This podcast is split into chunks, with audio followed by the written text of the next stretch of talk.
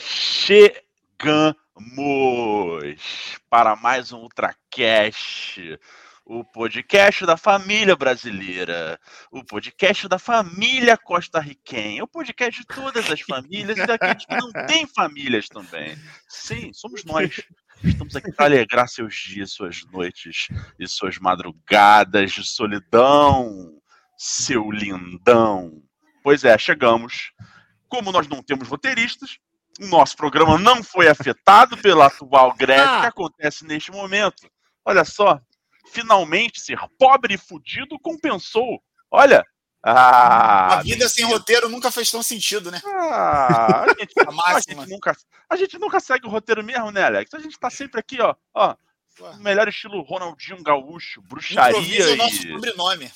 Porra, bruxaria e prisão no Paraguai. É o que a gente traz de melhor aqui pra essa live. Porra, irmão, o maluco foi preso no Paraguai com passaporte ah, fácil num lugar que nem precisa de passaporte, pode, né? irmão. Mas esse daí, ó, foi, foi só uma, uma, uma, uma skin lendária pra ele poder ganhar o campeonato da cadeia.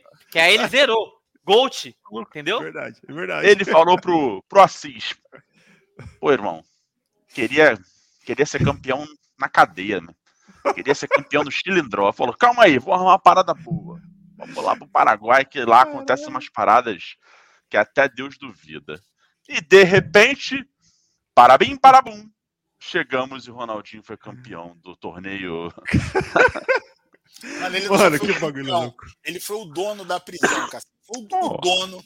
Entendeu? É a prisão no Paraguai virou Ibiza. Cara, o cara viu Narcos e falou: Eu quero tipo aquilo ali, mas com menos arma e menos drogas. Tem as drogas. É. Isso, é só putaria. Eu quero mulher, jogatina, pô, corrente mais. Droga e negócio de arma também é perigoso, eu não quero. Troca pela bola de futebol, mulherada e tal. Bom, Ronaldinho Gaúcho, queridos. É esse tipo de referência cultural que o Ultracast traz para vocês nessa sexta-feira, 12 de maio. E aí, tudo bem? Saudades? Estamos com saudades, sim. Estamos sempre com saudades.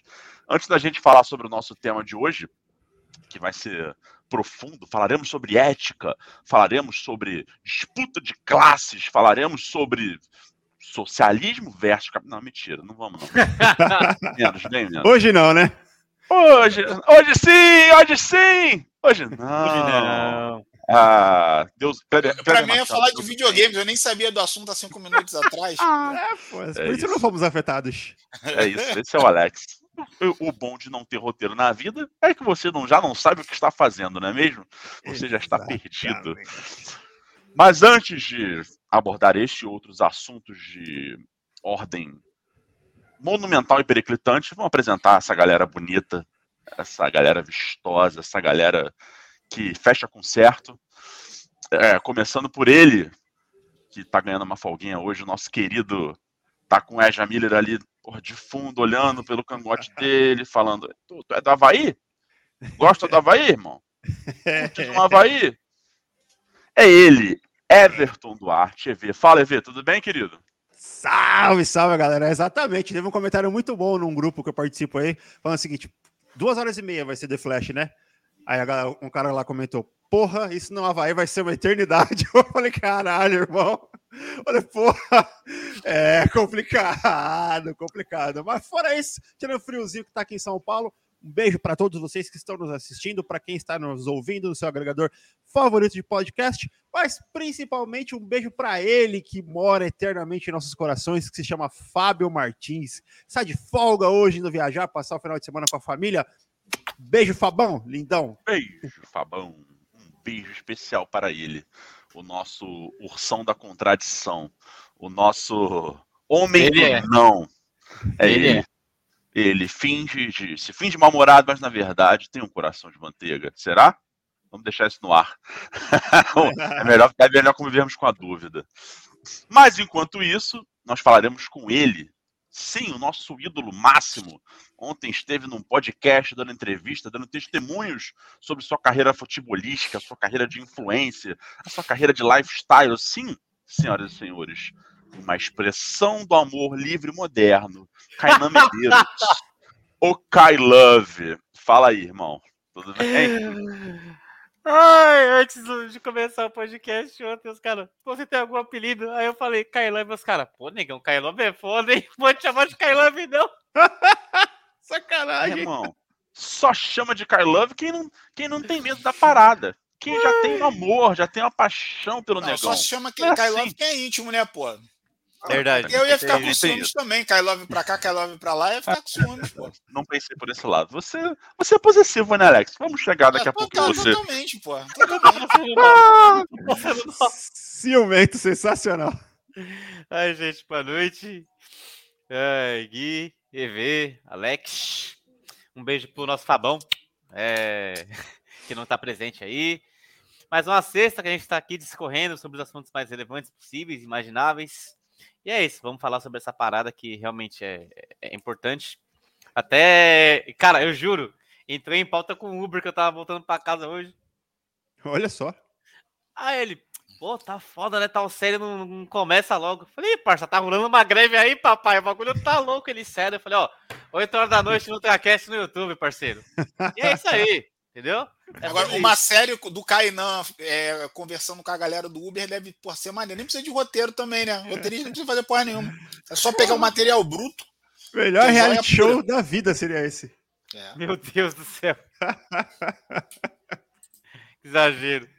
Muito bom, cara. Muito bom. É... E agora vamos examinar, então, aquele que falta, aquele que toda semana dá um jeito de dar um golpe diferente o nosso Dick Vigarista. Esse é Capenga. safado. Cada semaninha ele vai e derruba um. Ele é mais preparado do que o Batman. Sim, senhoras e senhores. Alex Rodrigues está mais uma vez aqui entre nós. O ano de 2023, assim como é o ano do Botafogo, o time para o qual ele torce, também Se não é, é fofo. Não, não, tá, tá, tá fofo. Ô, louco. Não tá fofo ainda, não. Tá, fo tá fogo. Mas depois a gente fala sobre isso. Mas é também o ano de Alex Rodrigues neste podcast com todo o seu garbo e elegância. Fala, Totó, seu lindo, tudo bem? Fala, Gui. Crocante por fora e cremoso por dentro. Kailove, Ever. Só quem experimentou sabe. Beijo vocês. Com certeza. Com certeza. Várias provinhas. Várias provinhas. Eu que novamente derrubei mais um. Tô igual Regina Casé em todas as flores, só só arrumando arrumando tretas para estar aqui toda toda sexta noite com meus amigos. E é isso, cara. O fim justifica os meios. Estou aqui novamente. Fabão falou que ia viajar. Falei, pô, vai levar as drogas, Fabão? Já, já arrumei tudo, beleza. Provavelmente ele vai ficar um tempo. Vai ficar igual o Ronaldinho Gaúcho, vai ficar pegado por aí, porque eu preparei a mala dele. É, então, na próxima sexta, muito provavelmente vocês me verão de novo com mais um plano, um plano maquiavélico. Eu tô até, eu, eu tô, eu quase que eu peguei um cachorro que é igualzinho ao Mutley, cara, ia ser show de bola. Mas, bora discutir aí que parece, parece que, que, é, que finalmente as coisas aí estão todo toda essa demanda, todo esse essa esse, esse grande universo de filmes e séries aí que a gente só fica curtindo, parece que algumas coisas começaram a pipocar. Vai ser, vai ser interessante a gente falar sobre isso. Uhum. Beijo todo mundo, principalmente no Fabão aí, que provavelmente vai ficar pegado aí com a polícia. Mas calma, Fábio, tranquilo. Qualquer coisa você liga para aquele número de emergência.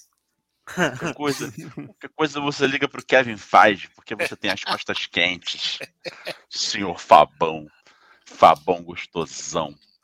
É, é, é o, isso que o Alex falou é interessante. Para a gente começar aqui, fazer uma, uma pequena introdução. Gente, hoje vai ser um podcast é, a bit filosófico, ou um pouquinho filosófico, porque vocês sabem como a gente gosta de fazer as coisas aqui no Traverso. A gente fala sobre as coisas óbvias, como, como Marvel, DC, Star Wars e afins, mas a gente gosta de se aprofundar em alguns temas que são temas que fazem parte dos nossos valores, né?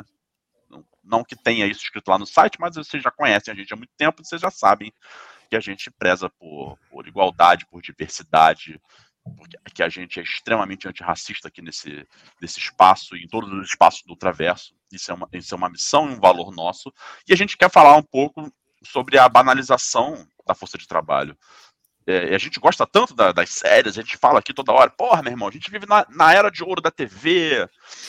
EV, com muita propriedade, falou sobre várias vezes aqui sobre a importância que a televisão, principalmente, teve durante a pandemia, como as, as produtoras de conteúdo investiram pesado nisso e ajudaram a gente a passar por aquele momento porra, bizarro, absurdo que, que a humanidade enfrentou e tal.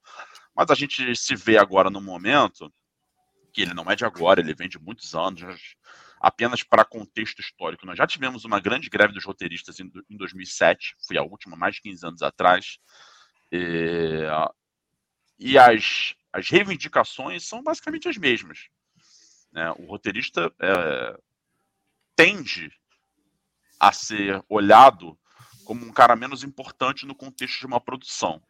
Então, numa produção audiovisual, num filme, numa série, primeira coisa que você que não entende muito olha é o ator. Pô, tem o Brad Pitt, tem o Pedro Pascal, tem o, o Nicolas Cage, tem o, o Van Damme, tem aquela galera toda. Tem um para cada gosto. Pô, mas com essa galera não precisa de roteiro mesmo. que horror. Ai, ai.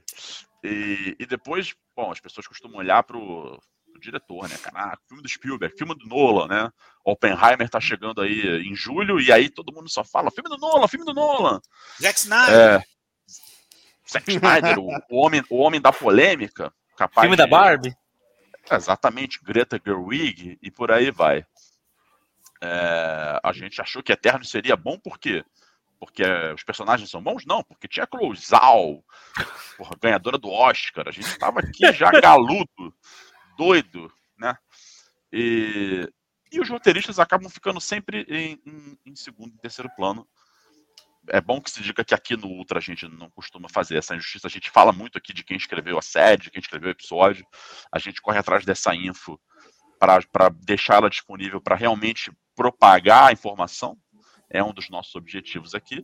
Mas as reivindicações, como eu disse, costumam, é, continuam sendo as mesmas de 15 anos atrás. Os caras recebem pouquíssimo, pouquíssima grana para um, um trabalho tão fundamental para as produções. Os caras recebem pouquíssimos créditos, porque você, às vezes numa mesa de roteirista você tem 15 caras escrevendo, e aí às vezes nos créditos só, só são é, dados firmemente para os dois principais, aqueles que são amigos da produção, ou são amigos do diretor, ou são de alguma forma encabeçados como vistos como, como chefes né, da, da, da sala de roteiristas e tal.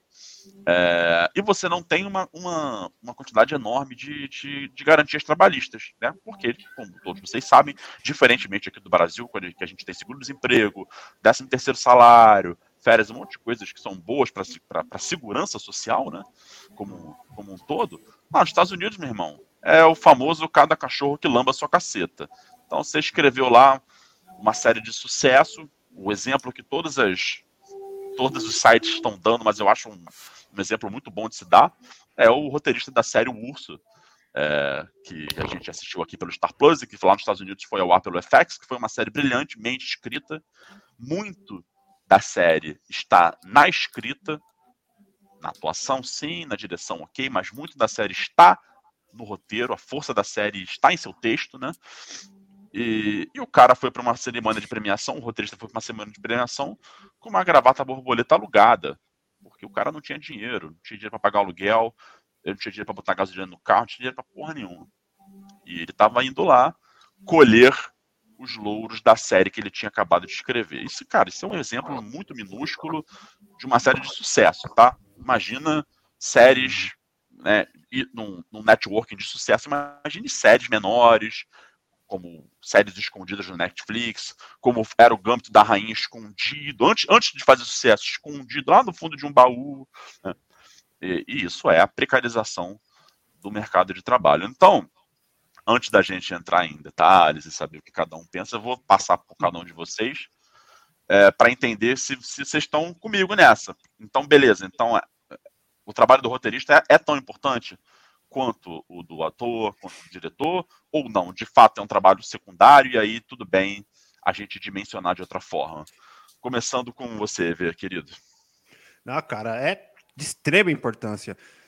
Para tudo, cara. É, atuação, sim, é um fator que vai trazer o sentimento para você naquela cena específica ou naquele contexto em específico, mas antes disso, de onde vem a fala para esse ator poder inter interpretar? Vem do roteiro, cara. Vem de alguém que tem uma mente brilhante, criativa, para poder escrever histórias criativas, cara. E o problema é, é o impacto é, é, enorme, né? Em toda uma indústria. Pô, se você for pegar, pô, tem. Ah, onde, mas aonde mais tem roteiro além de série e filme? Pô, tem nos quadrinhos que a gente lê, tem nos programas de televisão, assim como o Gui falou. A gente vê, a gente assiste muito reality e fala, não, tudo ao vivo. Cara, não é bem assim. Tudo tem um roteiro, tudo tem um preparo. Se não for para um reality, por exemplo, programas jornalísticos, tem um editor-chefe que prepara a pauta inteira do programa. Tudo é roteirizado, gente. Tudo. Tudo tem um roteiro, tudo tem um preparo para se colocar no ar, para poder se fazer uh, os programas acontecerem. Então, é de, de extrema importância, extrema importância. São pessoas que são extremamente criativas, extremamente inteligentes, têm um papel fundamental na criação de tudo que a gente assiste.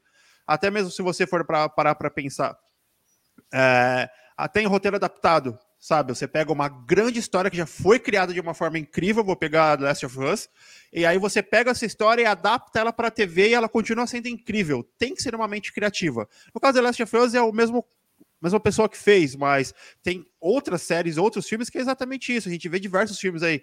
Tem uma categoria no Oscar de roteiro adaptado, sabe? Tem a categoria de roteiro. Exatamente por isso, porque porque é um profissional de suma importância. E aí é o que o Gui falou, cara. A precarização é complicada, é terrível.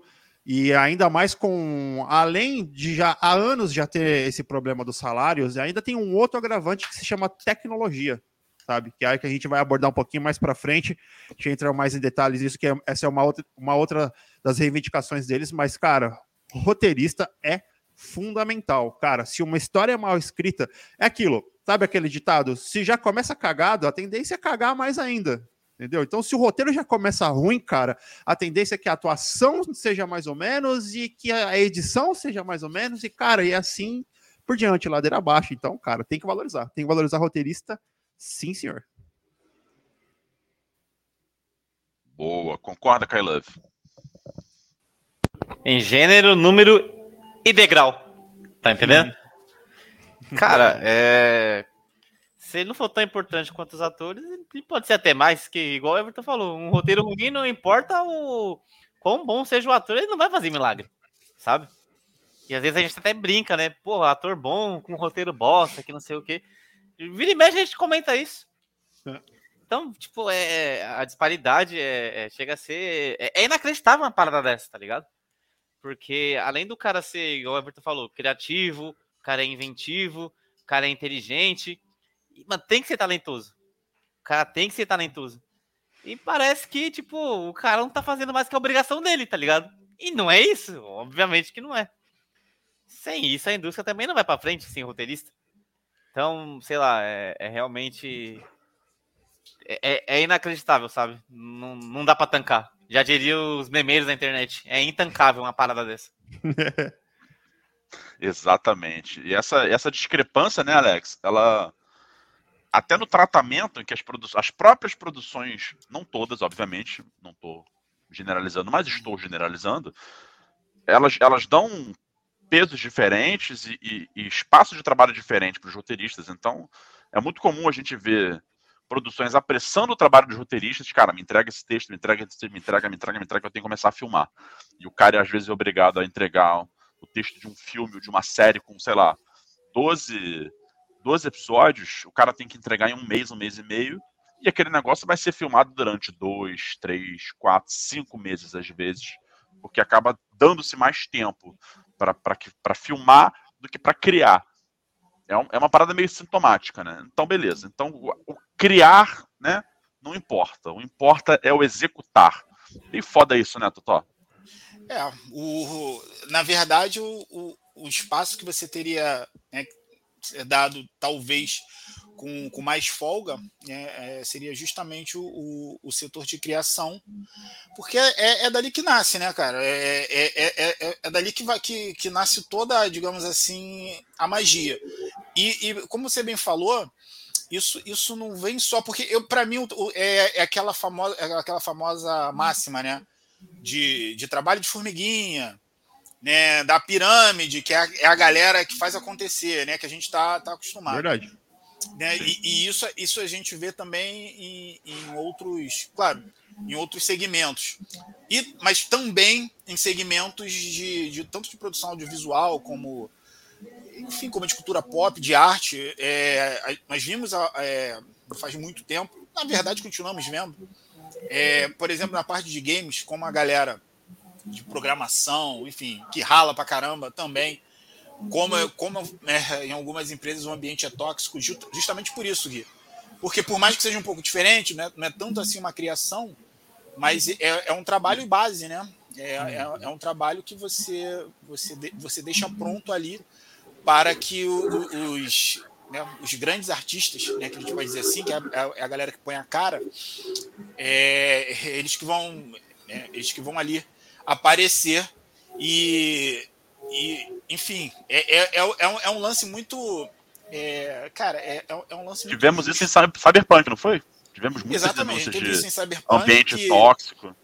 Exatamente. E, e, e, foi o que você falou. É, é, justamente isso. Cara, prazo, eu preciso entregar isso e, e, vamos nessa. E aí eu faço também, claro, as empresas totalmente culpadas, mas eu acho que também eu acho que se a gente vai falar isso também aí de uma maneira mais geral, no decorrer aqui do, do podcast, que também as, o, o, próprio público, eu, acho que ele também tem que. É, é bom que tenha esses esclarecimentos, para o público também se sensibilizar.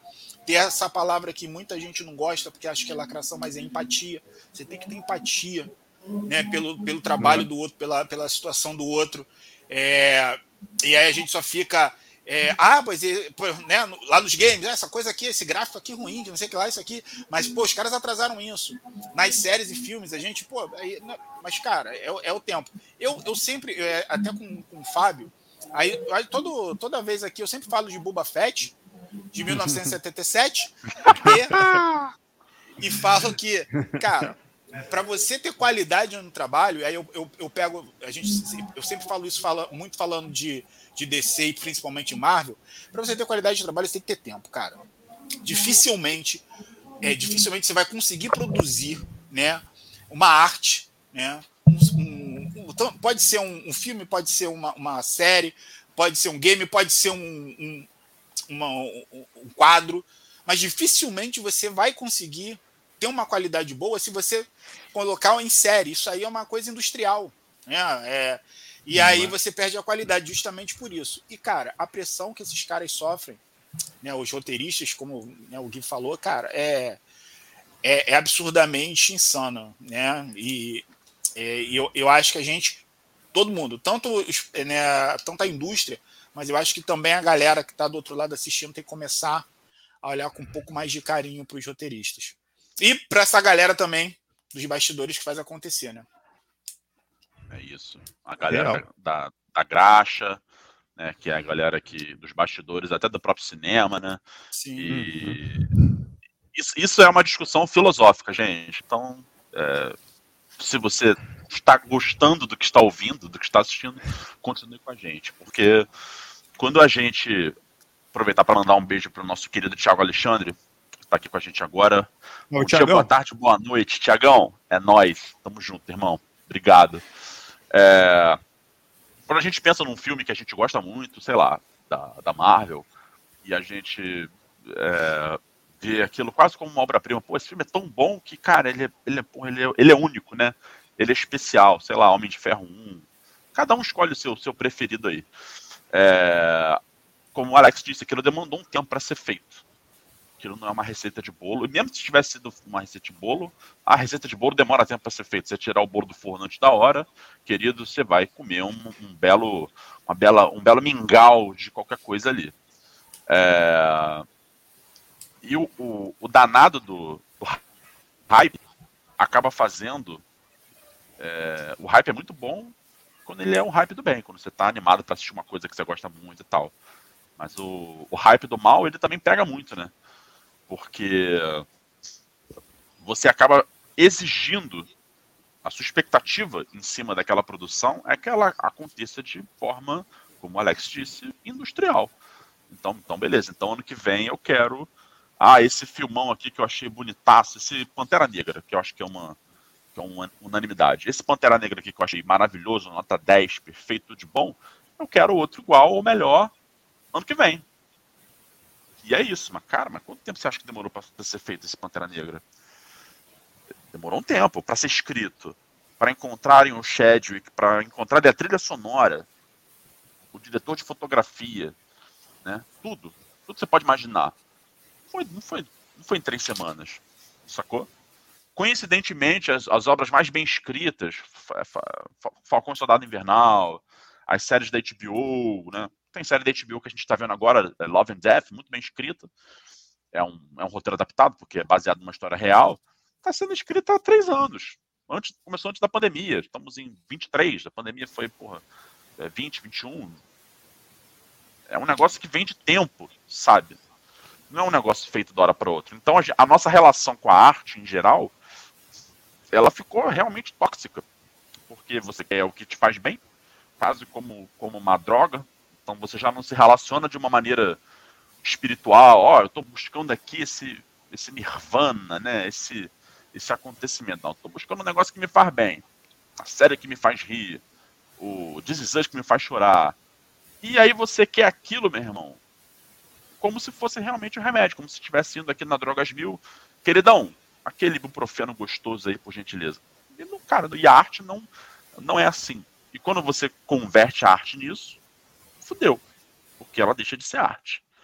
Né? E a gente tem essa discussão filosófica, vou, vou entrar logo no que, o, no que o EV propôs ali, até para a gente não ficar enrolando muito. É, uma uma das, das paradas que, que, que, eu acho que é uma discussão super importante para tudo envolvendo inteligência artificial hoje em dia, e que os roteiristas querem que, que isso esteja garantido dentro da, da legislação que rege lá os contratos de trabalho deles, é a proibição da utilização de inteligência artificial para se escrever roteiro, para se escrever história. Porque a gente uhum. sabe que a inteligência artificial faz isso tudo. É... E vocês estão me ouvindo aí? Sim, Sim senhor. Sim, tá bem, uhum. tá bem, tudo bem. Ah, beleza. É porque minha tela bloqueou a revelia aqui. E, bom, voltei. Do nada. É... Você nem isso, voltou isso porque é você nem foi. Ah, você sempre esteve Eu aqui. já tô no, eu já estou no clima do The Flash. Ai, nem fala. Nem fala. E, e essa, eu acho que essa parada ela tem que, ela tem que vir muito assim para para nossa para nossa discussão, para o nosso dia a dia, para o nosso podcast aqui, né? A gente fala de amenidades, como eu disse no início, mas é importante a gente falar sobre essas coisas mais importantes, sobre aquilo que envolvem aquilo que a gente gosta, né? Aquilo que a gente gosta de consumir, aquilo que nos, nos faz bem. É, é válida a utilização? Vou repassar a pergunta, obviamente, para vocês, mas a faço aqui. É válida a utilização de inteligência artificial para a criação de histórias? Porque a inteligência artificial pode criar. O que, que você acha, Kai Love? Pô, cara, aí. Daqui a pouco os caras vão dar um jeito de colocar aí pra, pra, pra, pra ser ator. A gente vai, daqui a pouco já vai estar vai tá vivendo o Eu Robô.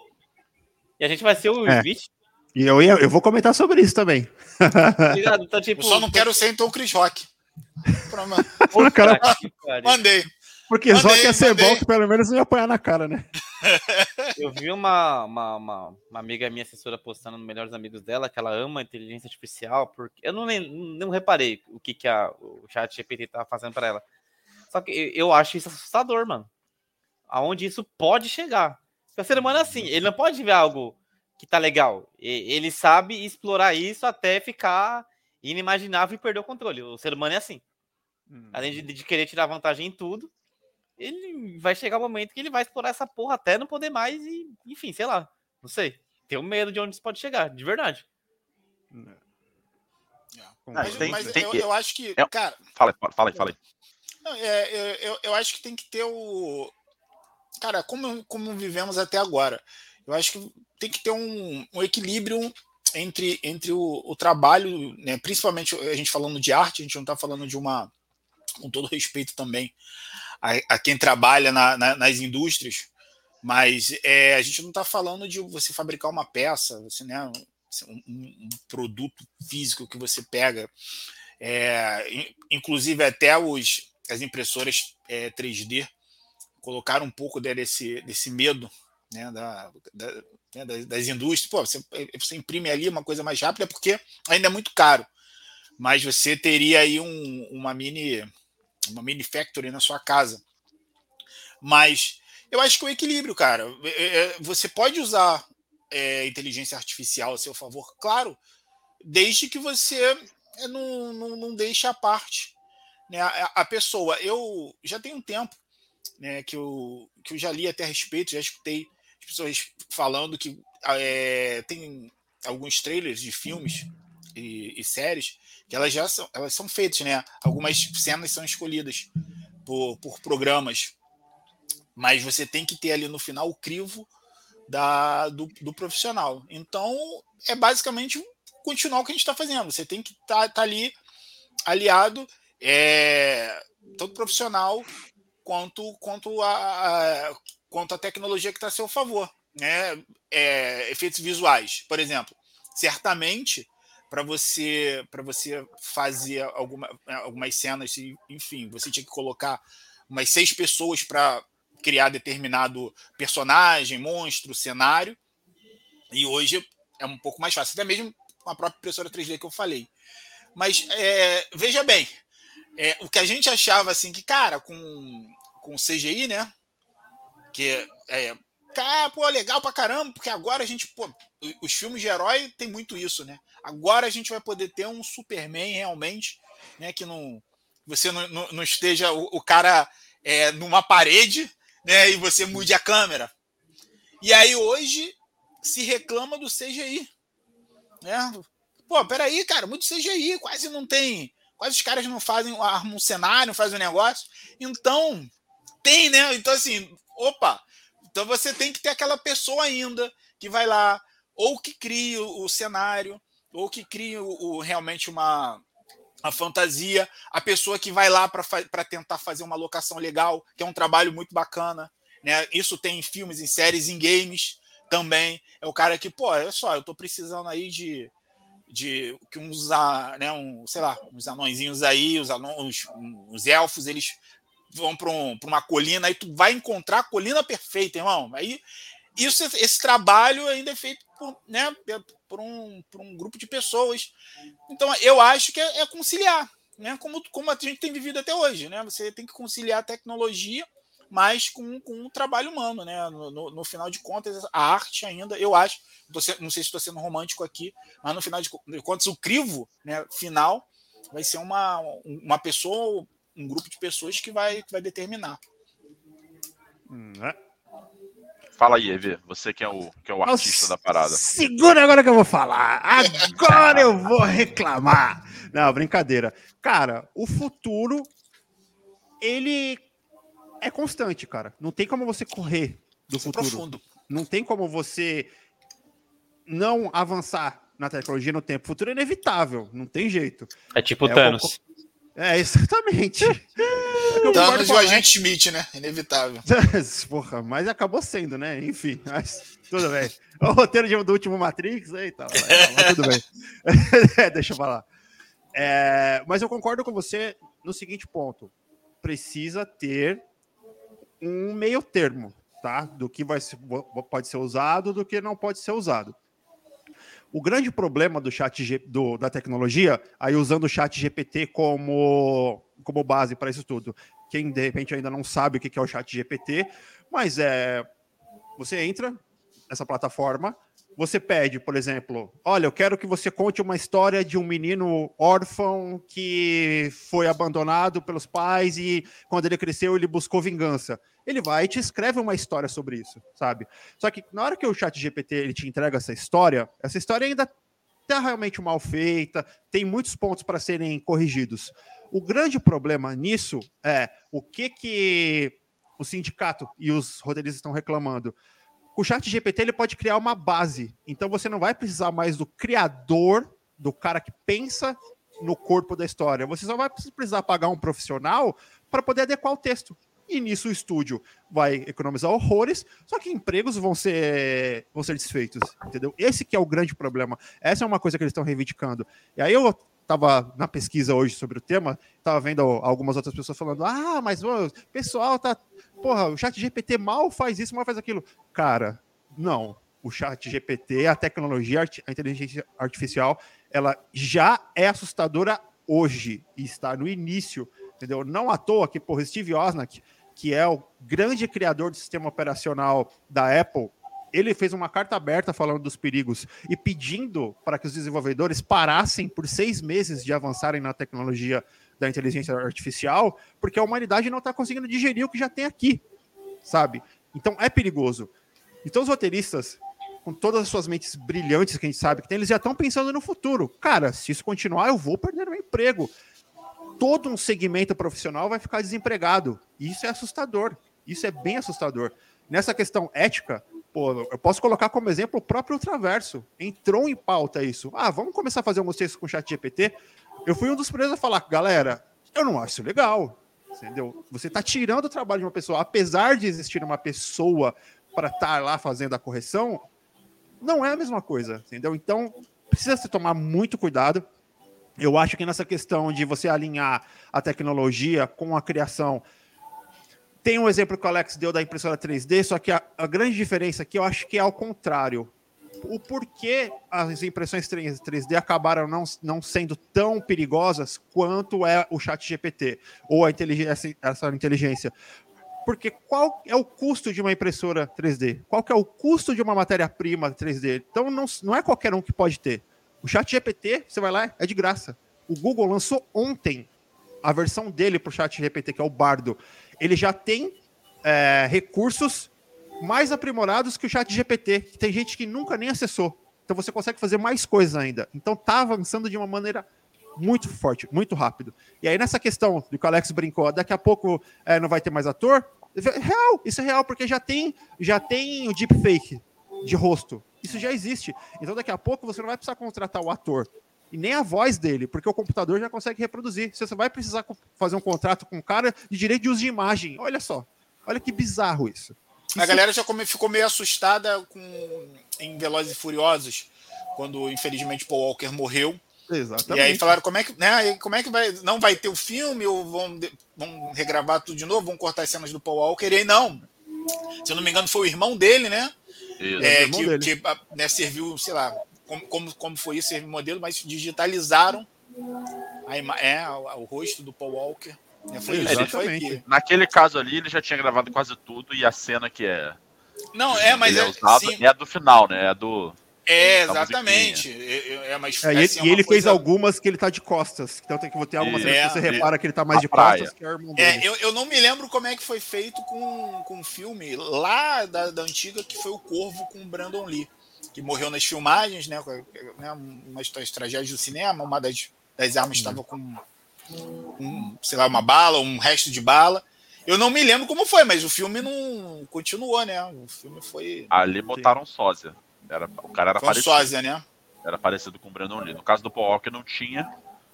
É, mas o Paul Walker já tinha gravado mais de 90% do filme. Então é. botaram.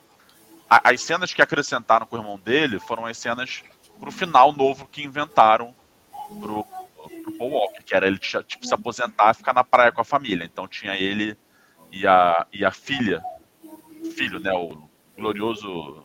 Como era o nome do filho? Não lembro agora. É, não lembro também. Aí é querer demais também. Brincando na praia, ele de costas. Um assim. É que não tem mais roteirista, tá em greve de roteirista, a gente vai inventando. É, eu acho que o Gui travou, eu acho. Agora travou. É, é agora travou. Tá em greve. Agora, agora voltou. O nome era Enzo. E enquanto o Vin Diesel, o Toreto, ficava conversando lá com a, com a Mia na praia e tal. A cena que aparecia de frente era ele no carro se despedindo. E aí tem loop, caralho, um negócio muito doido.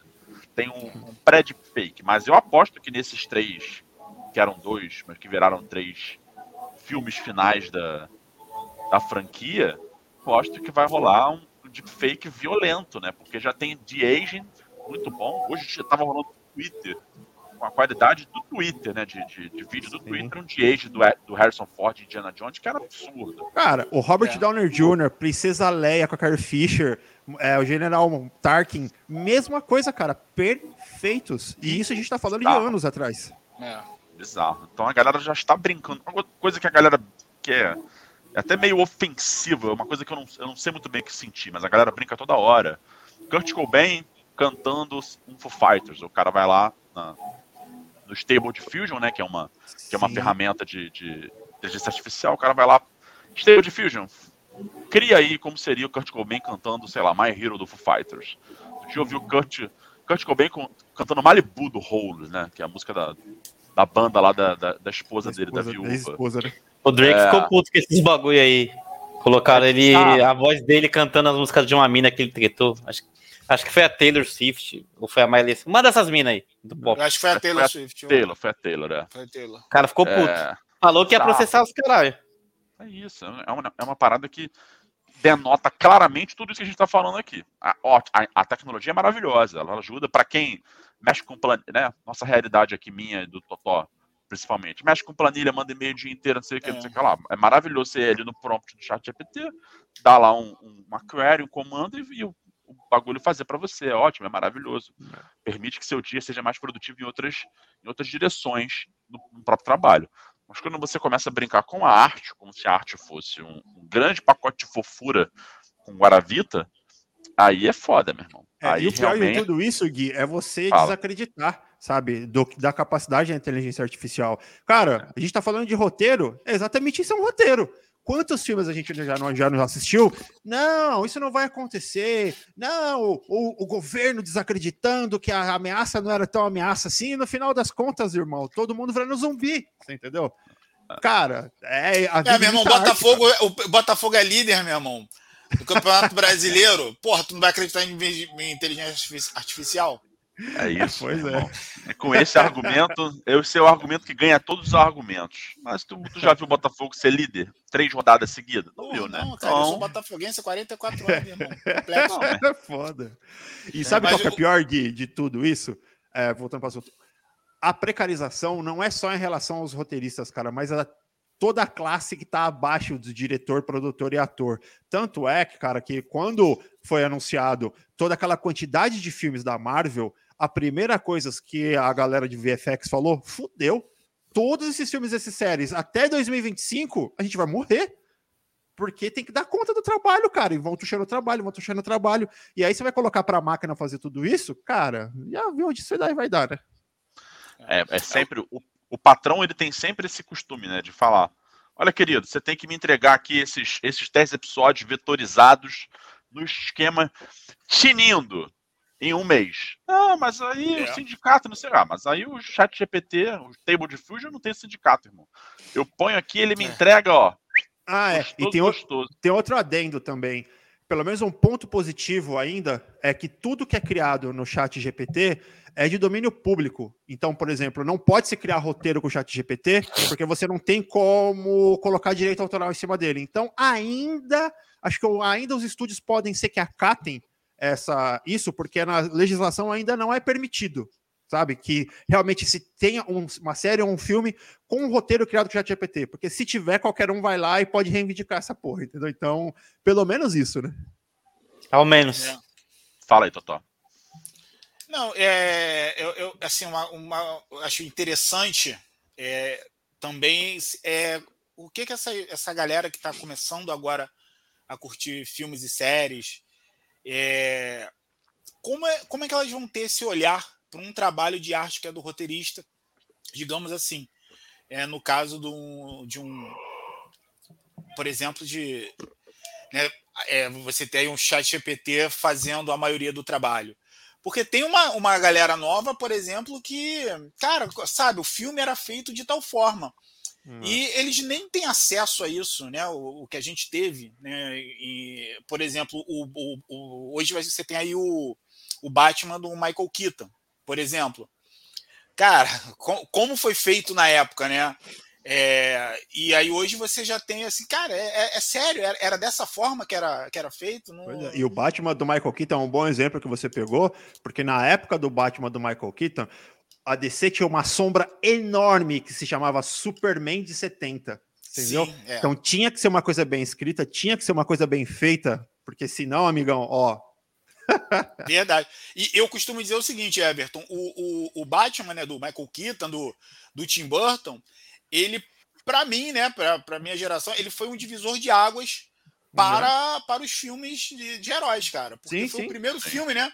Né? Você viu um Batman, cara, que tomava tiro, mas ele tinha uma armadura. Você, ah, é isso aí, né? Você via realmente que né, aquela parafernália dele né, funcionava. Né? Tem até uma cena que ele está com a Kim Basinger e aí ele, ele joga né, o arpão dele e aí dá uma falhadinha por causa do peso. São, é, é, é feito para uma, né? Para é uma, uma, que é o Batman. E aí você vê. Aí, real, você, é o que eu tô querendo falar assim, cara, trouxe para uma realidade, né? Uhum. Mas com é, uma, uma própria Gotham City é, com uma identidade, podemos dizer assim, própria, você. Né, é, exatamente. Não... Cara, essa cidade é, é Gotham City. E, e, e, assim, eu não sei como essa geração. Né, aí a gente pega franquias que da antiga, né, que hoje até, existe até hoje, por exemplo, Star Wars, né, que, que pegou. Assim, um, a gente viu claramente na Disney que você queria não só falar com, com a galera da antiga, mas você queria também e claro, com justiça você quer um novo público. Né? É, tá certo é, também, né? né? Exatamente. E aí, como, como é que vai ser? Né? É, é, meio que assim, o que eu tô falando aqui é meio que um questionamento, é um, uma reflexão, sei lá, porque você, você tá, por exemplo, meu sobrinho de 12 anos, ele já, já alguma, né, algumas coisas para ele que né, como, como foi feito os filmes já é meio que inimaginável. Pô, era só fazer Sim. isso, não, mas não existia. E aí, por isso aí, Everton, que você falou uma coisa muito interessante, né? Eu, eu não tinha tentado para isso também. Já, é, tem que ter realmente uma, uma regulamentação. Acho que essa reivindicação dos roteiristas é válida. Olha só, como é que vai ser daqui para frente? Porque. Sim. Né, você, eu, eu, porque hoje tem programas que elas já começam a fazer um. Começam a fazer uma petição pro, é, pro advogado. Então, existe assim, os advogados, principalmente que estão começando, que eles né, começam no escritório uhum. fazendo petição. Hoje já tem programa que começa a fazer esses jogos de dados lá. Exatamente. Aí, né, então, realmente, essa, é válido né, essa, essa, essa preocupação e que, que o, e para que os roteiristas tenham né, essa. Tem essa uma, uma, uma, salvaguarda, né? Olha só, irmão, eu preciso aqui que eu preciso dessa boia aqui, porque se acontecer isso, eu estou resguardado com isso. É super justificável, cara, é, essa reivindicação. Exato. E tem um detalhe que eu acho que é importante. Por que, que a gente aqui a gente valoriza tanto, cara? Porque aqui nós somos leitores, cara. A gente leu muito quadrinho, a gente ainda lê muito quadrinho. Cara, eu leio três livros por mês e, sei lá, dez quadrinhos por mês. Eu leio muita história. Eu leio desde criança. Minha mãe sempre me incentivou a ler muito, cara. Eu, li, eu sempre li muito, muito livro, muito quadrinho. E a molecada hoje em dia não faz isso, cara tá ligado? O que lê, o que mal lê é no celular. Essas novas gerações talvez não valorizem tanto isso, exatamente por isso, cara. Falta um pouco mais de cultura na parte da leitura. A gente vê aí, cara, por que, que alguns grandes roteiristas de quadrinhos chegaram a ganhar milhões Teve uma época, uma, na época de ouro dos quadrinhos, tinha, pô, tinha roteirista que conseguiu bons contratos na época de Marvel e DC, falando dessas duas marcas em específico, que os caras estavam comprando apartamento, cara, tipo Central Park, os caras estavam ricos de royalties. Por quê? Porque era uma época que se lia muito, era um mercado em muita abundância. Hoje em dia, não, cara. Hoje em dia a galera, porra, você mal conhece, você vai, você vai lá. Um exemplo claro, você vai na CCXP na Artis Alley, quem você vê lá?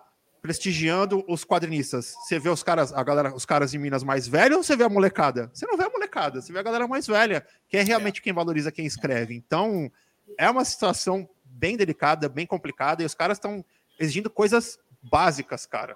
Uma regulamentação, sabe? Pô, é foda. É o, é o mínimo, né? E eu acho que, que a gente, a nossa relação com a arte, o nosso papel é, é como, como podcast de respeito, também se encaixa nisso é a gente educar quem a gente puder educar. Não aqui no sentido no sentido sommelier de qualquer merda, não, porque não é o nosso papel nem a nossa vibe. Vocês que nos conhecem sabem que não, não somos sommeliers de nada. Mas é legal a gente abrir esse leque de possibilidades para quem assiste um filme da Marvel entender que, porra, é, esse roteiro aqui é legal, esse roteiro aqui não é, esse cara aqui escreveu esse roteiro que é legal, e ele vai trabalhar de novo no filme tal, na série tal. como é legal, eu, eu sou um cara da música, eu, eu sempre me interessei por quem, quem, quem, produziu o disco tal, quem mixou o disco tal, né, quem, se é um artista solo, quais foram os músicos que tocaram do disco tal, sei lá, John Mayer é um cara que eu me amarro, é um artista solo desde sempre. Cara, eu sei quem tocou em todos os discos de John Mayer, que é uma coisa que me interessa, porque como há não só usufruir da arte, é, como aquele personagem lá do, do, do Zé Wilker, que falava, hoje eu vou lhe usar, Sensacional. Mas, mas não só usufruir dela, mas entender de onde ela veio também. Para poder apreciar ela na sua plenitude, no seu máximo sacou? Não tem uma relação superficial com a arte. Não tem uma relação superficial com o filme que você assiste, com a série que você assiste, com o quadrinho que você lê, com o, jogo, né, com o game que você joga, que muitas vezes é, é, até mais complexo do que tudo isso junto que a gente falou aqui, com o disco que você ouve. Cara, tem uma relação.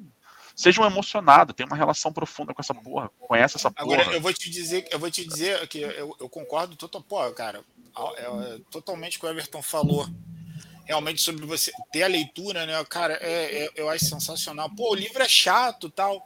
Mas, cara, dá uma chance. É, é importante que você leia o livro. Você já viu o filme, já viu a série do filme?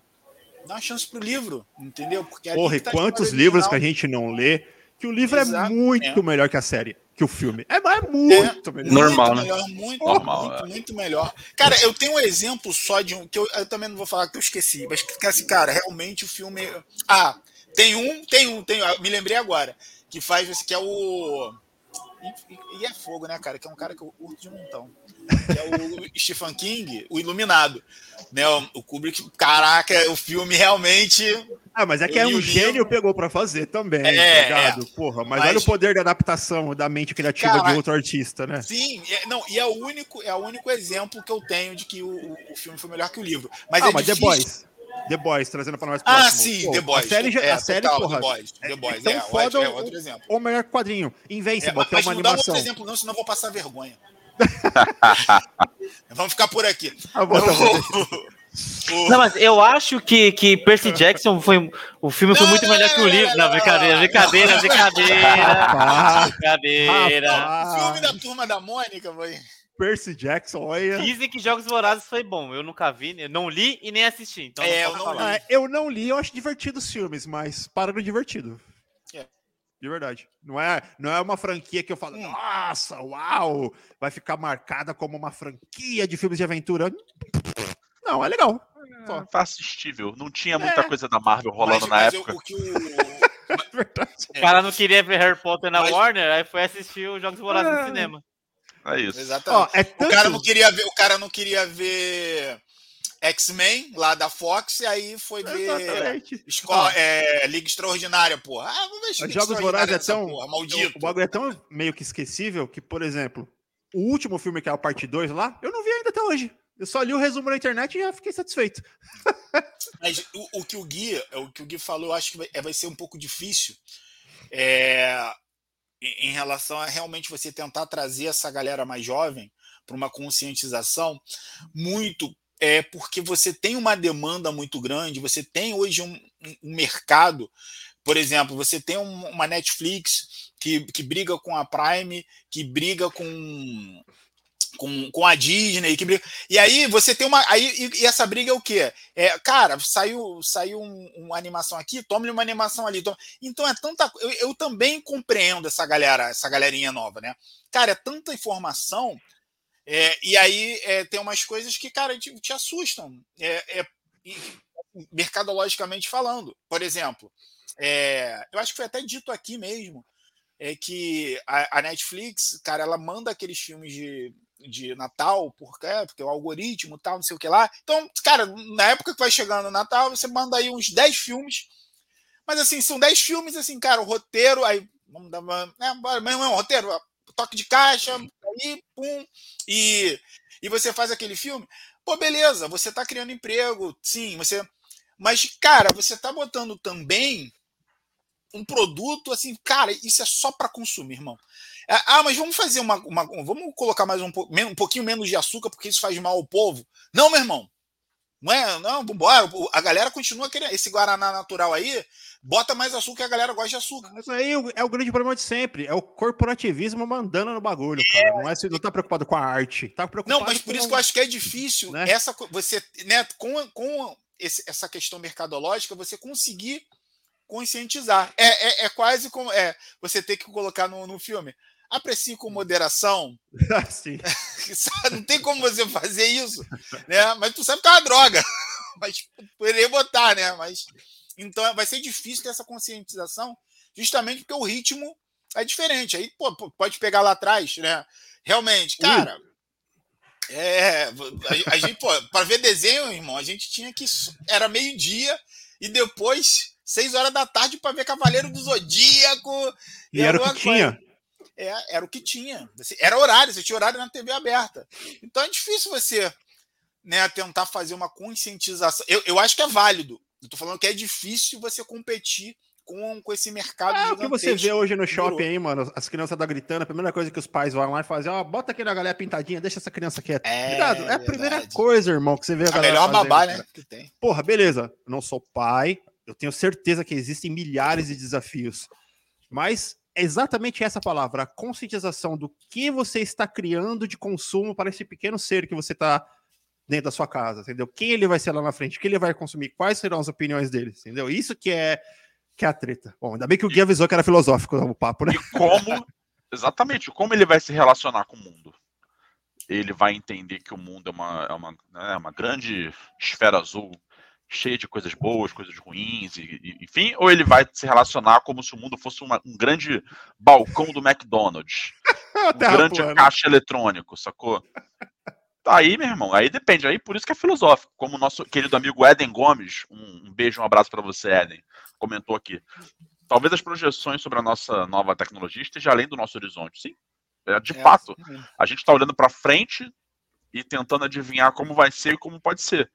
Mas no caso de quem, de quem vive disso, é, são os primeiros a serem afetados.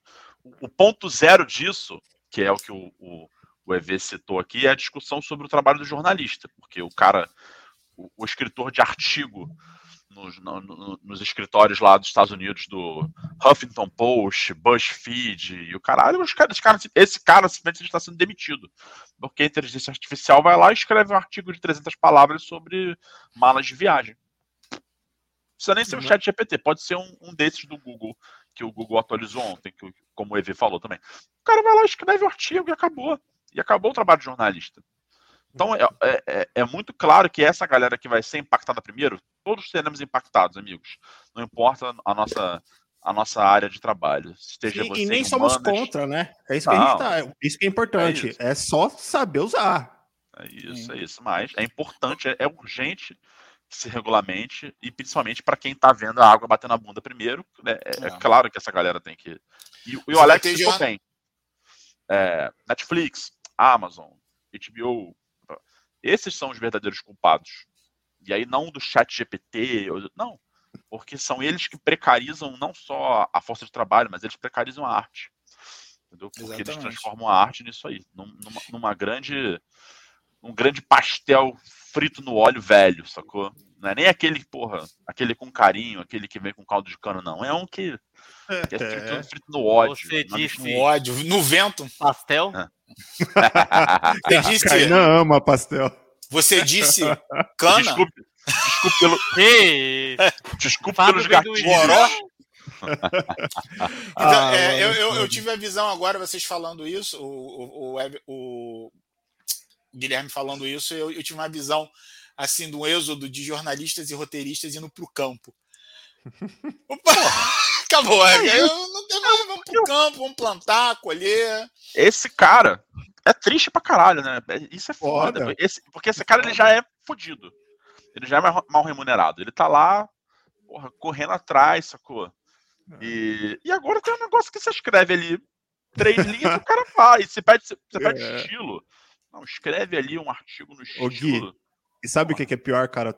Tem um grupo de jornalista que eu participo que é de vaga de emprego, né, de para jornalistas e publicitários, né? E aí a discussão hoje era exatamente porque tinha uma menina recebeu uma proposta de emprego que ela tinha que ser copywriter, ela tinha que ser redatora, ela tinha que ser editora de vídeo, editora de áudio, editora de foto e cinegrafista. Aí ela perguntando, nossa, mas quanto será que eles, que eles devem me pagar? Aí todo mundo falando, ah, uns 10, 20 mil. Ah, Só que a gente ah, sabe que não vai ser isso que eu vou oferecer para a menina. Vou oferecer 1.500, 2.000 para a menina e só isso, ah, no máximo. E aí chegaram... e você pode levar o seu pet para o trabalho. e aí chegaram com um gráfico lá, uma galera começou a, a, a, falar sobre a área jornalística, chegaram com um gráfico de que, é, de que a profissão que as pessoas mais se arrependem de ter estudado e terem se formado é o jornalismo, cara, porque a área é precarizada, sabe? Não se ganha o que o, o relativo ao que você investiu de faculdade para quando você se forma. Não. Então, cara, imagina, agora com o chat GPT. Esquece, velho. É isso. Você é um jornalista frustrado, se formou e não tá arrumando onde trabalhar? A gente não tem emprego para te oferecer, não. Mas a gente tem amor e um site maneiro para você escrever. Quer escrever no Ultraverso? Vem. Manda e-mail pra gente. Redação arroba ultraverso.com.br. É gostoso pra cacete, hein? E você pode até participar desse podcast aqui para falar sobre as suas mágoas e suas decepções com essa produção. Só rancor, né? ai, ai. Ah, o, o Vitor, Vitor Hugo fez um comentário aí, Gui. Ah, fala, Vitor Hugo. Tudo bem, queridão? Beijo para você. Salve, essa greve pode afetar produções. Segunda temporada de Vandinha, série Demolidor. Cara, vai afetar tudo. Já afetou Demolidor. Já afetou. Demolidor já é uma das afetadas. Demolidor, é... Stranger Things. Por quê? Só para vocês entenderem, não vou nem me alongar muito nisso, que isso não é tão importante, mas só para vocês entenderem. Mesmo séries que já têm o roteiro pronto, que já estão escritas, tem o acompanhamento de roteiristas em loco durante as gravações Exatamente. para eventuais acertos de roteiro, acertos de fala, acertos de situações, ou até sugestão de, de refilmagens, acréscimos de cena. Então, não se produção nenhuma anda sem é, que esteja em gravação, é bom salientar, anda uhum. sem que o, o, time de roteiristas esteja ali. Se estiver na pós-produção, aí tudo bem. Aí uma galera já recebeu, já foi para casa, tá tudo certo, é uma outra história. Mas quem está em produção ou pré-produção, parou.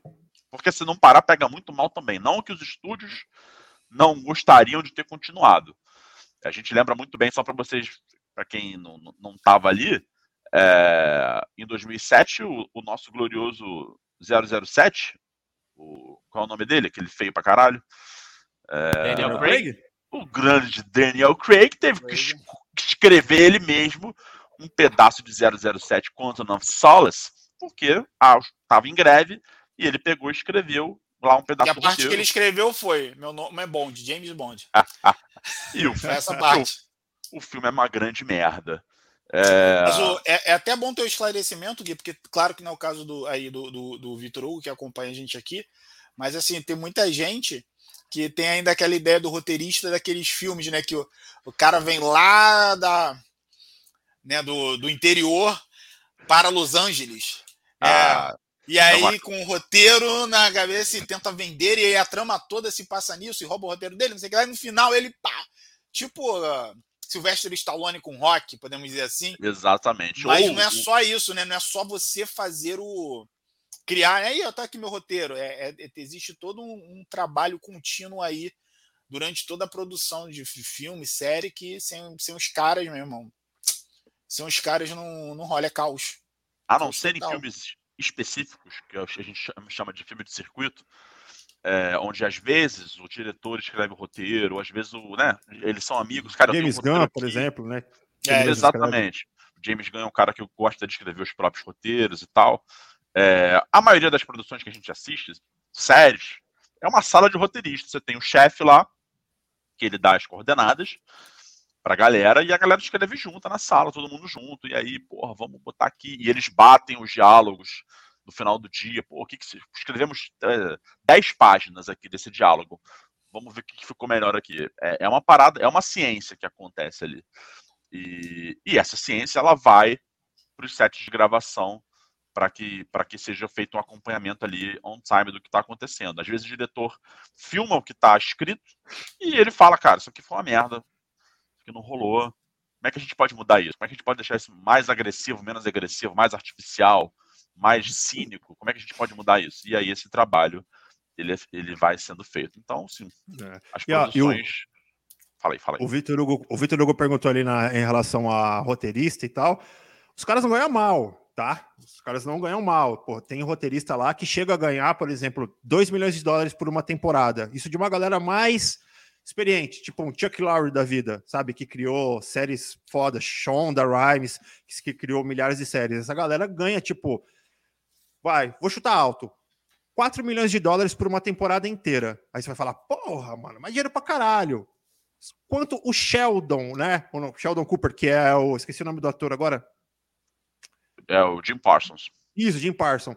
Ele ganhava uma milha por episódio, amigo sabe? Então, isso você tem que tomar cuidado. Um milhão por episódio. Numa série que tem 23, você entendeu? O cara, o cara bocanha 23 milhões de dólares. A diferença do roteirista pro ator. Tá ligado? O Chuck Lorre, que é o gênio que escreveu aquela, aquela história, 4 milhões de dólares. Eu não sei se é 4 milhões de dólares, tá? Mas os grandes roteiristas de Hollywood ganham é, é mais ou menos essa média, de 2 a 4 milhões de dólares por temporada. Para um ator que na ganha média. um milhão de dólares. É, na média. Um então, milhão de dólares por episódio. Cara, é discrepante. É bem Na média, é muita coisa. É os muita roteiristas coisa. ganham em torno de, de, de 59 a 60 e poucos mil por ano. Então você pega esses 60 e. Vamos falar 60. Divide por 12 e você vai ver quantos por mês o cara ganha por uma jornada de trabalho que não é como a nossa. Não é 8 às 5, bate o ponto, foi embora, o problema não é mais mil. Lá, meu irmão, você trabalha quanto você precisar para entregar o projeto. Né? É, lá nos Estados Unidos, quem ganha menos de 80 mil por ano é considerado fodido. Tá? Porque, uhum. porque lá a vida é assim. Lá não, lá não tem saúde pública, é um, é um, país diferente do nosso. Lá quem ganha acima de 100 mil é considerado ok, quem ganha de 120 a 150 mil por ano é considerado classe média. O, o, o roteirista, o cara que vive de escrever roteiro, e aí, obviamente, eu não estou falando da exceção, não estou falando do, da sala de roteiristas do The Big Bang Theory, mas estou falando é, da isso, sala de isso, Sim, é o que eu falei, isso são nomes. É, Tô falando do cara que escreve a nossa série normal da Marvel aí, por exemplo. Que nem esse cara nem, nem, é, nem é fudidão, mas ele, ele tá ganhando nessa média aí. De até 60 mil dólares por ano. O que dá mais ou menos, ser dividido por 12, dá mais ou menos uns 4, 5 mil Vai lá ver mês. o, o cachê da Tatiana Maslany. É, não tem comparação. Então, sim, a primeira, a primeira parada é. Eu vou até dividir aqui, porque se eu estiver na internet falando. Falando.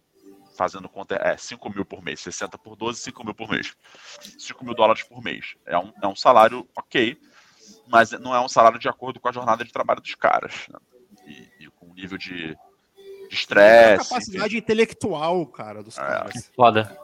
É isso. É, e, e, assim, além, claro, do que, a gente, do que a gente já discutiu aqui, de chat GPT, é, o que pode causar também no futuro, mas geralmente, geralmente, uma, uma greve, ela não é assim. Os, os, os caras tem, claro, tem até às vezes questão política também, que eu acho que não é o caso. Os caras dizem, vamos ferrar, vamos ferrar aqueles os caras aí, vamos, vamos, então vamos fazer uma greve. Geralmente não é assim que funciona. Uma greve, assim, greve é, que é legítima né, do, da, né, do, da classe, é, é, cara, geralmente vai, assim, é, é o famoso aquele copo que vai enchendo, vai enchendo, vai enchendo, enchendo e depois transborda. Então, é, aí eu volto também para a galera, pra galera dos games. Eu, eu, eu, tive é, assim, a oportunidade por duas vezes participar de, de eventos, de, tanto de é, mais voltado para marketing, construção de marcas, e claro que estavam também produtoras, estavam é, os estúdios, enfim, a galera lá do, do meio. E aí eu, eu assisti duas palestras muito interessantes sobre duas produtoras, dois, é, desculpa, dois estúdios de games no, do, brasileiros. Eles estavam falando assim: olha, porque a gente geralmente, CCXP, Brasil Game Show, a gente vê a coisinha lá pronta, é que maneiro, né? Mas assim, por trás, né? Os caras falando por trás. Então, uhum. falando assim: olha, você que quer ser programador, ou você que é programador, estava falando diretamente para né, a classe. Cara, é assim, ó. Nem sempre, não, não é só glamour, não. Por exemplo, você às vezes passa a vida toda programando é, jogos para gamificação de empresa, por exemplo, né? Joguinhos para a empresa ali, para os caras é, ter uma interação com alguma, algum, alguma plataforma, alguma coisa é, mais didática. Então, é, e assim, você trabalha muito. É, às vezes o dinheiro não compra quem está começando. E, cara, é, com os roteiristas também acho que funciona um pouco é, é, dessa forma, entendeu? Porque a gente tem essa noção assim, cara, você está empregado. Né? A gente tem essa coisa. Mas, assim, é, beleza, é claro, é bom você estar empregado, melhor que você estar tá desempregado. Mas a, a, cobrança é, tão grande em cima que o dinheiro que você está ganhando ele, ele, ele começa a não compensar certas coisas. É, é, é, o tipo, você não tem tempo de ficar com a sua família. É, porque você faz um caso, né? Quando você ganha razoavelmente bem, eu não estou falando milhões. Mas se pô, você ganha um dinheiro legal, você projeta um futuro, né? Cara, vou ficar aqui nessa daqui por um tempo, porque dá para juntar uma grana, depois eu vou ficar uma coisa mais cara, não. Mas sabe que você está sempre ali no trabalho, no, no, no, limite do seu trabalho, e o dinheiro não acompanha e você sobrevive. É mais ou menos, sabe? Então, é. é, essas, geralmente essas greves, geralmente, né, a maioria dos casos, são, é, são coisas que já vem acontecendo. E aí os caras vão, né, pô, meu irmão, não dá mais, vamos aí né, ter um estopim, ou é simplesmente, cara, não, ó, não tá dando, cara. Vamos, vamos ver. Aí você tem ou sindicatos, ou você tem organizações, né? E aí, ó, vamos, vamos, o que, que a gente vai fazer? Acho que a gente vai, vamos. Primeiro, geralmente, assim, reivindicou muito. Então não é uma greve do nada, entendeu? Do tipo, ih, tá ruim, vamos fazer greve. Cara, isso já deve ter sido falado, ó. Muitas, vezes. Teve uma reunião, eles saíram de uma reunião, e aí quando eles saíram é. dessa reunião, saíram sem acordo, e aí veio o papo da greve, começou no dia 1 de maio, Dia do Trabalhador, bem simbólico, né? É. é, é isso. É isso, galera. Que bom que vocês estiveram aqui com a gente, é... trocando essa ideia um pouco mais séria, um pouco mais filosófica, um pouco mais socialista. Tinha mais é coisa para falar ainda, mas uma hora tinha, já falando disso, né? Tinha, mas aí a gente deixou no modo, no nosso modo light, o nosso, o nosso modo na cara não para não estragar o velório é, apenas para suscitar essas discussões, esses questionamentos, deixar essa, essa, essa interrogação na cabecinha de vocês com relação a, a essa questão. Se a gente ama tanto a arte, a gente tem que valorizar é, a forma e quem faz a arte para gente, para gente poder se divertir. É isso, galera. Agora vamos passar para aquele momento, Kainan, aquele momento que é muito especial. Fala aí. Que hora é essa? Chegou a hora que eu mais gosto do programa, que é a hora que eu sempre flerto com o mistério, porque é tão crocante quanto, é tão gostoso quanto, mas não é o Guilherme Parizelli, são as nossas outras dicas de final de semana, filmes, séries, livros, shows, tudo que for do bom do melhor, para vocês aproveitarem esse final de semana, tá? E não é nada questionável não, tá? Só coisa boa mesmo. Aqui, aqui o roteiro é bom. Não aqui... é o chat GPT. Aqui não tem inteligência artificial. Aqui às vezes tem falta de inteligência, mas artificial? não, não, não, jamais. Tudo é natural pra caramba. Aqui, meu irmão. Isso foi é... inesperado. Ai, Até fechou aqui, voltei. vamos bom. que vamos. Então, já vamos começar com, com ele, o próprio, o próprio Kai Love, o nosso oh. garotão. Fala aí, Kai Love. Qual é a essa boa? Semana, essa semana estreou um filme nacional aí. E eu sou um cara que eu gosto muito do cinema nacional, dou muita relevância. Até porque se o povo lá fora já tá fudido, imagina quem tá aqui, meu parceiro. Ah, Vocês não têm noção do que é fazer um filme nacional, não. Meus amigos. Mas estreia essa semana o filme O Homem Cordial. O protagonista é o digníssimo Paulo Miklos. Acho que o homem da música aí, Guilherme, vai saber falar sobre ele melhor do que eu. Temos também no elenco Taíde e temos uma grande quantidade de atores novos. Eu achei interessante. O projeto é interessante, o filme é bem legal. É sobre a história de um, um roqueiro. É, o Paulo Migos faz um roqueiro, ó, oh, dos anos 80, que reativou a banda dele e tal. Só que ele está envolvido num crime. Ele tentou proteger uma criança que estava sendo acusada de roubo e a criança estava para ser linchada. Ele estava protegendo a criança. Nisso tinha um, um policial nesse meio e o policial acabou morrendo. E o filme ele vai discorrendo sobre isso, né? Ele vai contando o, o que aconteceu e ele flerta com algumas paradas relacionadas a, a, a racismo, a opressão, desigualdade e tal. E, enfim, é, é bem legal. não vou contar o final, porque né, não vale a pena. Mas não é, um é cordial. Não é. Não é cordial, boa. Boa. Mas ele te prende a. O filme é curtinho, a trama é interessante, então vale a pena ser pro cinema, ver o filme nacional de leves, que foge do, do estereótipo que todo mundo fala, que é filme nacional só putaria, só comédia. Ah, é mas já não é assim tem anos, né? Que a galera é, é preconceituosa e é, mesmo. E é bom né? também você curtir no cinema que você dá uma moral pra galera, pra tudo isso que a gente As falou duas aqui, né? primeiras semanas são Roteirista, importantíssimas né? para isso, tá? Então, vocês puderem ir aos cinemas aí. Fui na cabine de imprensa, fui na pré, prestigiei mesmo, entendeu? E é isso aí. Sensacional. O Homem Cordial.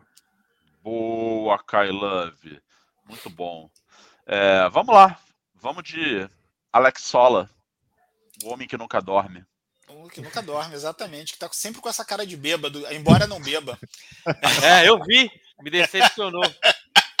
Tô te esperando aqui. Quero novamente pra gente repetir. Bom, galera, minha, minha ultra dica é. Eu, eu, sai um pouco do meu perfil, tá? na, na, verdade, sai totalmente do meu perfil. Só É. pra quem conhece você de verdade sabe que é seu Sabe que não, né? Aí, meu irmão. Não É. engana ninguém. Não engano ninguém, né? Aí, ó, tá aí a prova. Rainha Charlotte, uma história Bridgerton, que tá na Netflix, é um spin-off de Bridgerton. É, eu não sei se estou falando Bridgerton. É, Tá bonitinho, tá Certo. bonitinho. tá, tá bonitinho, né? Eu tive uma aula rápida com o Papai Joel Santana, mas vamos lá. É um. É da, é uma, a- da produtora, né? A produção toda é da, da Shonda Rhimes. E o que eu acho interessante em Bridgerton e em Rainha Charlotte, que é o spin-off, aí eu sempre falo aqui justamente é essa questão de que você tem. Você tem a própria Rainha Charlotte, né, no, no caso, ela é, ela, é, ela é preta, e você tem ali o preto, branco, o asiático, mas assim, você não precisa explicar. Eu acho isso sensacional, cara. Eu não curto muito esse- negócio de, de romance, de tal, não, não é muito a minha praia, embora tenha umas coisas muito legais. Mas a ideia para mim é tão boa, porque para mim, sabe, é, e, e- e olha só, galera, eu, eu acho super de boa, eu só tô querendo realmente trazer a ilustração. Sabe a, a- a galera quando, quando, quando vem falar, isso acontece muito com o pessoal de Jeová que tem um panfleto falando do paraíso, né? Aí você tem lá o paraíso, calma, Kainan, calma, é só, é só ilustração. Aí você tem lá a galera, todo mundo junto, no meio que no- é sempre numa floresta, né? É, verdade. É, nunca tem mosquito, que isso é muito bom, é o paraíso. E tem leão, tigre, todo mundo junto, todo mundo unido. Cara, é, é o meu ideal, entendeu? Cara, tu não tem que explicar a origem de ninguém, irmão, só vai. Entendeu? Ah, por que que fulano é preto? Meu irmão, não interessa. Deixa rolar. Não, você não precisa explicar a origem, é, sabe? Você não, você não ter que você que explicar isso é muito bom, porque para mim é, é- é o lance perfeito. Ah, mas ela é asiática, né? E, e, e tá junto com. Tá nessa. Da onde ela veio, Doni? Não, meu irmão, não importa. Isso não existe. Se, se interessa na trama, se interessa no roteiro, feito pelos nossos excelentíssimos roteiristas, nas, eh, nas interpretações, na direção, e esquece. Aí se é branco, preto, azul. Cara, vai, vai só realmente ali interessado no trabalho da, do artista, enfim, do profissional é, interessado. E aí, Rainha Charlotte, é, por causa da minha, da minha digníssima senhora, nem sabia que estava no spin-off, ela estava assistindo, é, pô, tinha- a gente não terminou, Bridgerton, juntos? Aí ela, e não, mas é o spin-off, eu, vambora, aí fui, é legal a história, você vai curtir, mas muito por causa disso, cara, eu, eu fico assim, olhando, cara, é sensacional, a ideia, a ideia, o princípio, e você não ter que explicar nada, só colocar as pessoas juntas, para mim, É. vale, vale muito a pena. E, uma- e a Shonda Rhimes, uma criadora, uma showrunner negra, cara. Sim, isso, dá bom pra esse protagonismo pra galera preta, É. mas ela só insere na história. É. o microfone aqui. Ela só insere na história. Tá lá, pronto, acabou. Não precisa ficar te explicando, porque também cansa, né? É, exatamente. Eu, eu acho isso sensacional você não ter que explicar, né? Ah, por quê? É porque é uma história, é uma ficção e eu quis assim, cara. É isso. Pronto, ponto final, acabou. É muito bom. Sensacional. Boa. Sensacional, Totó.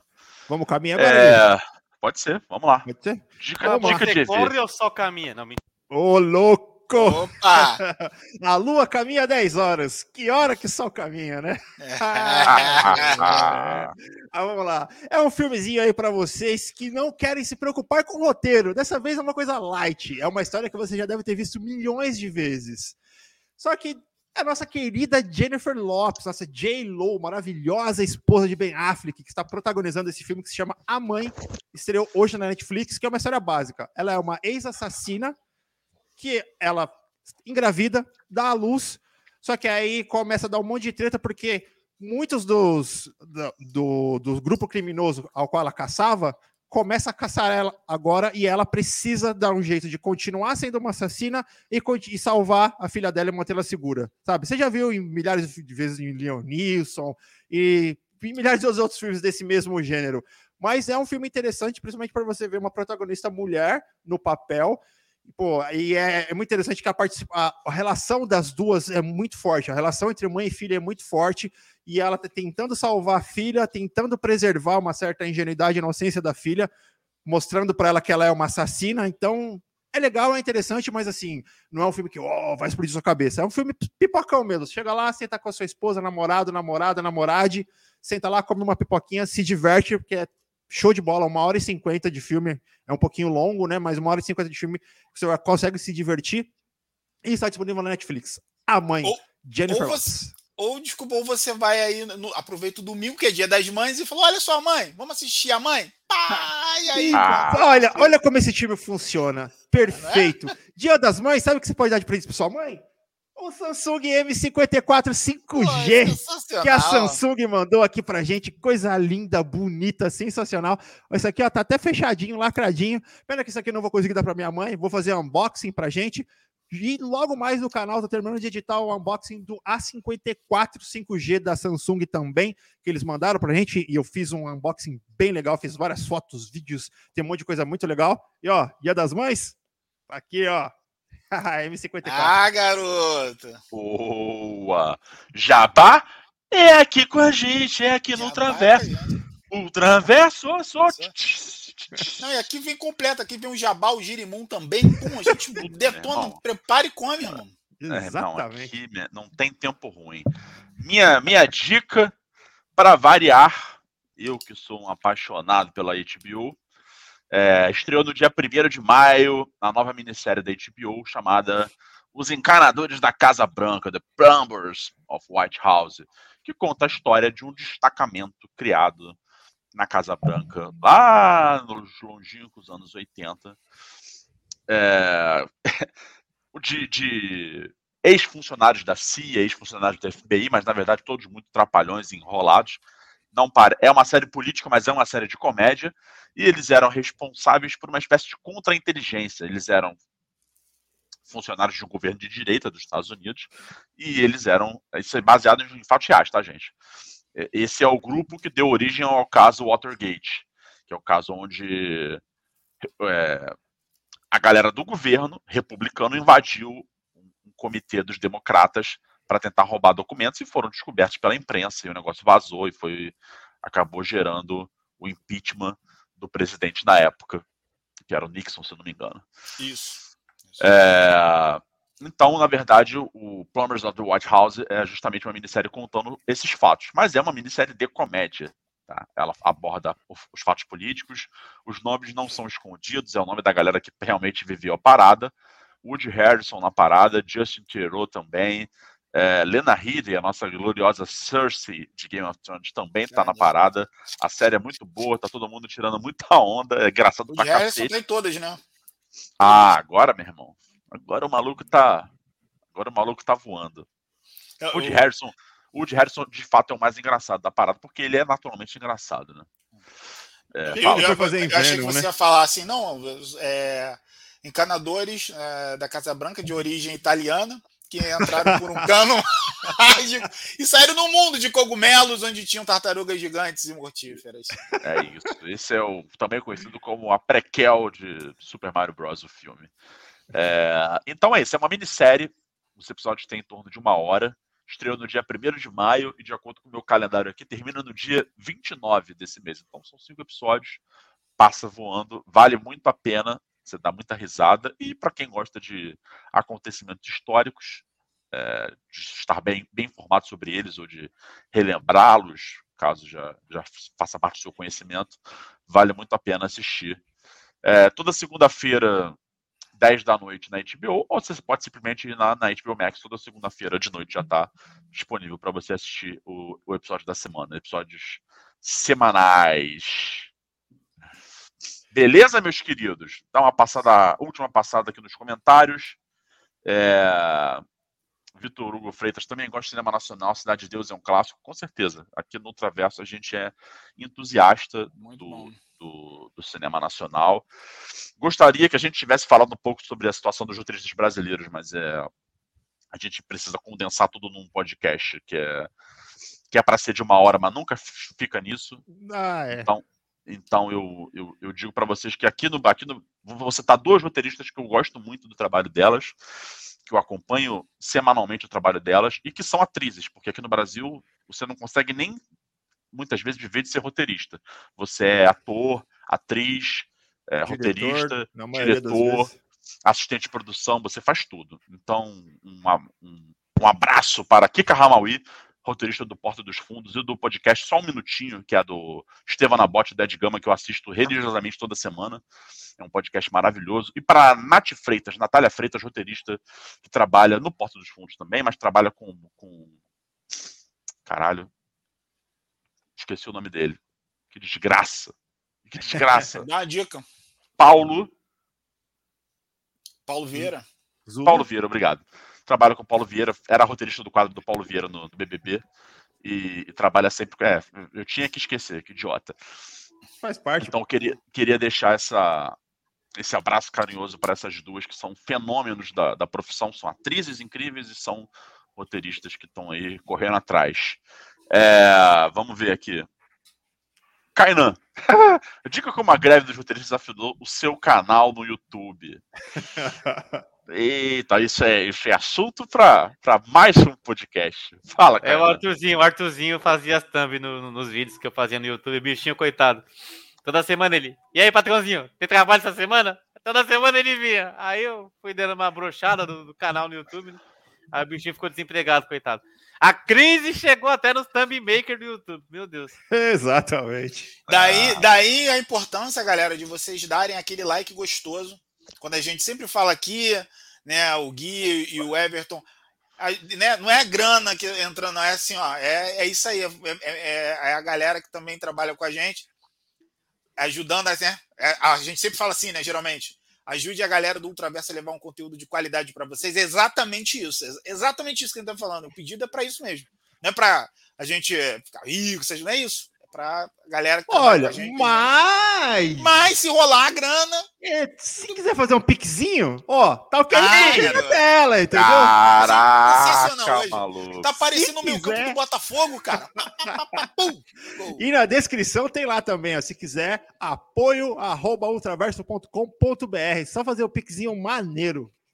É Estamos aceitando. A gente, a gente aceita de coração, mas você que não pode fazer o Pix, não tem problema. Curte esse vídeo, por favor, compartilha na sua rede social, no seu Twitter, no seu Facebook ou no seu Instagram. Instagram dá para compartilhar links, né? Então, por favor, espalhe a palavra do Ultraverso, não só esse episódio, como outros episódios que você tenha curtido. Semana passada tivemos episódio sobre Guardiões da Galáxia.